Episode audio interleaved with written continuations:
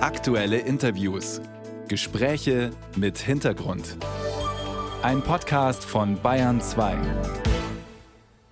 In eineinhalb Wochen die Landtagswahl in Bayern, die so spannend werden dürfte wie kaum eine zuvor. Und alle waren sie schon bei uns, alle Spitzenkandidaten der Parteien, alle bis auf einen. Und der ist jetzt gleich in Bayern 2 zu hören. Bayern 2 zur Person. Markus Söder kommt 1967 in Nürnberg zur Welt. Er studiert in Erlangen Jura. 1998 promoviert Söder. Als Jugendlicher hängt er sich ein Poster des CSU-Granten Franz Josef Strauß ins Zimmer. Mit 16 tritt er der Jungen Union bei. Bis 2003 ist er ihr Landesvorsitzender. Danach wird Söder CSU-Generalsekretär. Im Kabinett Beckstein wird er Minister für Europaangelegenheiten, im Kabinett Seehofer Umwelt- und Gesundheitsminister, später übernimmt er das Finanz- und Heimatministerium. 2018 wird Markus Söder zum bayerischen Ministerpräsidenten gewählt, verliert mit der CSU allerdings die absolute Mehrheit. Er regiert seither in einer Koalition mit den Freien Wählern. Seit 2019 ist er auch CSU-Vorsitzender. Nach der Landtagswahl will Markus Söder die Koalition mit den Freien Wählern fortführen. Und jetzt ist Markus Söder am Bayern 2 Telefon. Guten Morgen. Schönen guten Morgen und grüß Gott.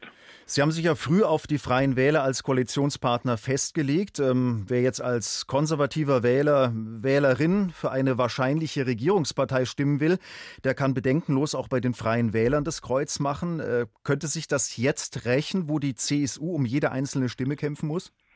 Nein, wir haben immer klar gesagt, wir wollen eine stabile Regierung, eine stabile bürgerliche Regierung, die auch in den letzten fünf Jahren gute Erfolge erzielt hat. Schauen Sie, wir sind in fast allen Rankings vorn. Gestern die Meldung bei erneuerbaren Energien, stärkster Ausbau in Deutschland. Letzte Woche die Meldung beim Bildungsranking ganz vorne. Also wir sind auf einer guten Bilanz und auf gutem Weg trotz Krise. Deswegen war klar, wir setzen eine bürgerliche Regierung fort und wir wollen nicht mit Grünen. Denn äh, die Grünen haben in Berlin nicht den Nachweis der Regierungsfähigkeit erbracht und äh, aus unserer festen Überzeugung passen sie nicht zu Bayern, deswegen kein Schwarz-Grün. Warum aber dann CSU statt Freie Wähler? Auch ganz einfach, weil auf die CSU kommt es an, auf den Ministerpräsidenten kommt es an. Wir sind die Stimme Bayerns in Berlin. Die Freien Wähler sind eine wichtige Ergänzung aber entscheidend ist am Ende dann tatsächlich für die wichtigen Fragen, was die CSU macht. Und deswegen werben wir sehr dafür, dass es jetzt ernst wird. Und deswegen beide Stimmen für die CSU. Trotzdem dieser Umfragenhöhenflug der Freien Wähler, der macht ja auch manchen in der CSU Angst. Äh, ist das für Sie eine Momentaufnahme oder eher ein Fingerzeig, dass es in Bayern doch ähm, Nährboden für populistische Politik mit Anleihen ganz rechts gibt? Eines stimmt, wir leben in einer anderen Zeit und in einer anderen Demokratie. Ähm, die Umfragewerte, die wir jetzt haben, das sind im Momentaufnahmen. Wir hatten vor den letzten äh, Wahlen, können Sie sich erinnern, auch da Werte, die wir im Bayerischen Rundfunk hatten, die waren deutlich weniger, noch wenige Tage vor der Wahl, als dann das Wahlergebnis.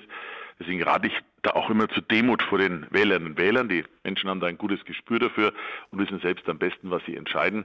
Da brauchen sie weder durch mich noch durch Umfragen sozusagen einen Fingerzeig. Aber wahr ist natürlich, ist eine veränderte Zeit, eine veränderte Demokratie, so wie wir es in ganz Europa leben.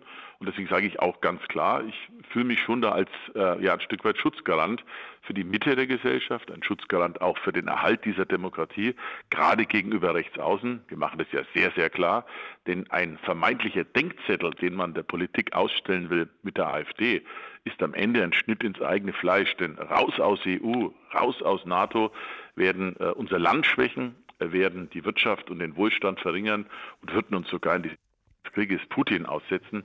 Deswegen plädieren wir auch sehr klar für eine Abgrenzung zur AfD und wir stehen für die bürgerliche Mitte bürgerlich, liberal, aber auch konservativ. Wo Sie gerade über Rechtsaußen sprechen, ähm, als Straußschen Urauftrag der Konservativen haben Sie es mal bezeichnet.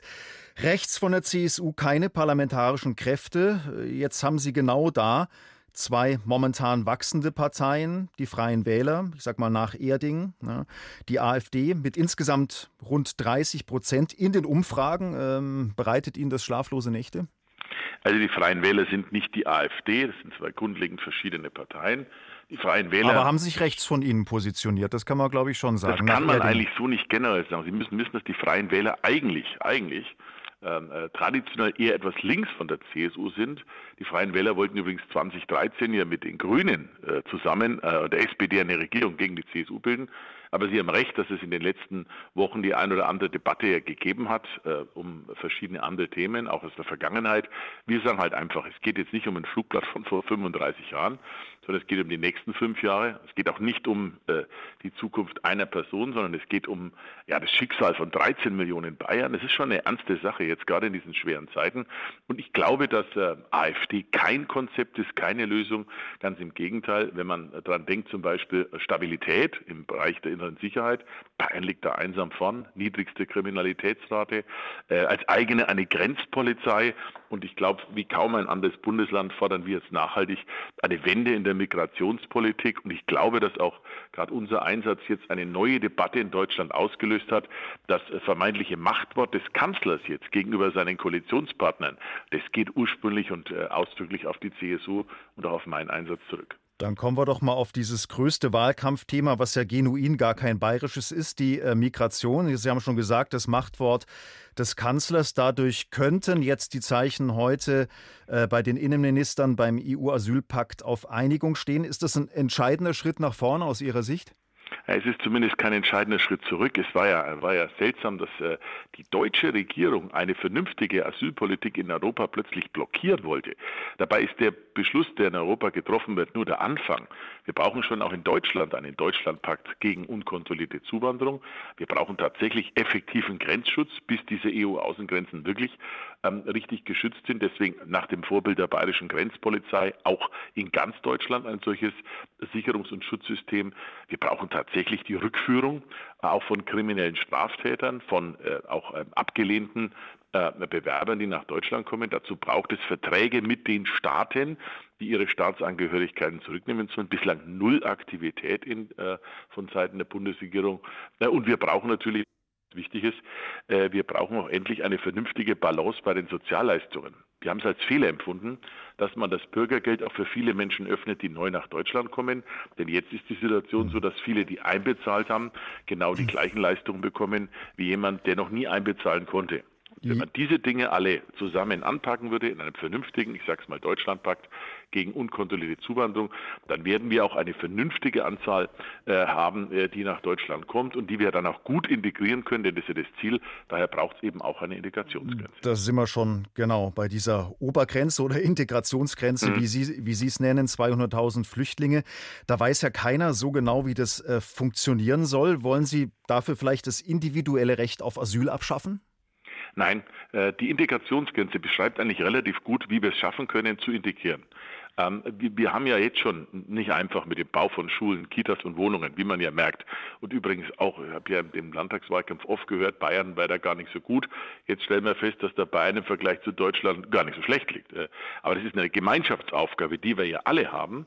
Und wir können aber einen bestimmten Zeitpunkt kommen wir einfach nicht hinterher. Das spüren wir auch jetzt. Die Kommunen sind völlig überfordert. Die Reaktion von Seiten des Bundes bislang eher null und wenig entgegenkommen. So, und deswegen für uns ist wichtig, dass diese ähm, Richtgröße um die es geht. Da geht es nicht um eine Person mehr oder um eine weniger. Die hat übrigens die letzten Jahre funktioniert in der alten GroKo muss man sagen.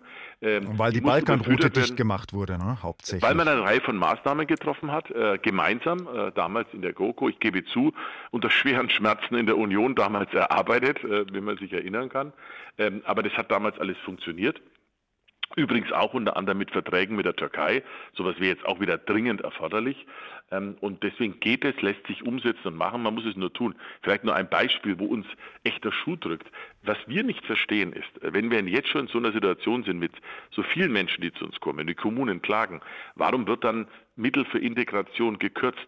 Warum wird dann beispielsweise die Sprachkitas gestrichen? Wir machen das jetzt selber, weil wir der festen Überzeugung sind, bei den Kindern, das sind ja unsere Kinder, unsere bayerischen Landeskinder, alle, ist doch Sprache das Wichtigste. Deswegen führen wir auch dann im Laufe des kommenden Jahres verpflichtende Sprachtests ein, damit alle die Chance haben, richtig die Sprache zu sprechen.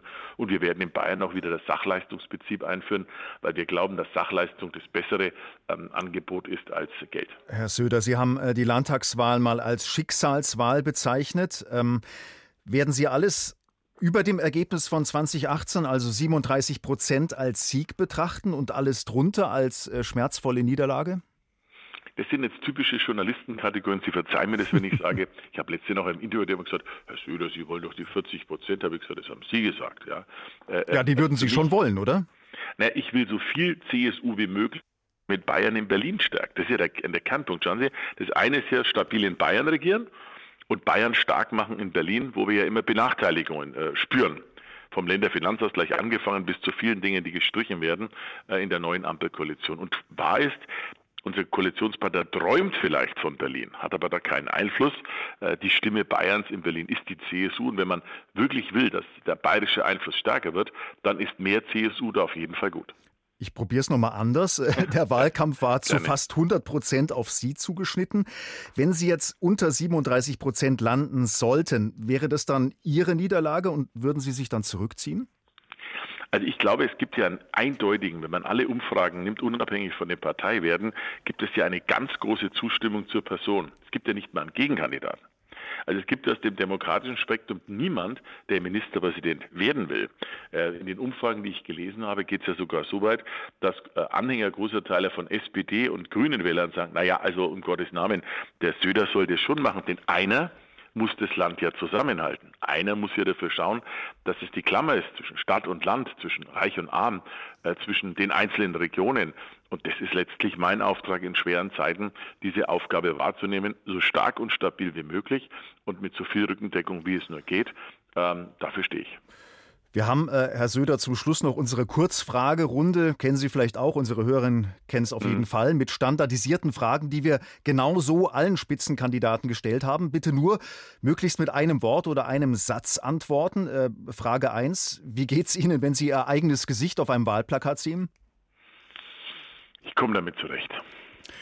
Was sollte die neue Landesregierung gleich am allerersten Arbeitstag anpacken? Dafür sorgen, dass wir alle Maßnahmen umsetzen können, um äh, die Migration in Bayern vernünftigerweise zu gestalten. Welchen Punkt im Wahlprogramm einer anderen Partei finden Sie richtig gut? Die Koalitionsaussage der Freien Wähler zur CSU.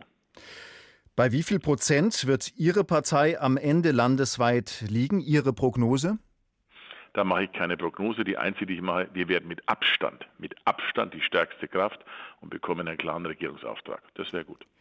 Der bayerische Ministerpräsident Markus Söder eineinhalb Wochen vor der Landtagswahl hier bei uns in Bayern 2. Vielen Dank für das Gespräch und Ihnen einen schönen Tag. Ihnen auch. Vielen Dank.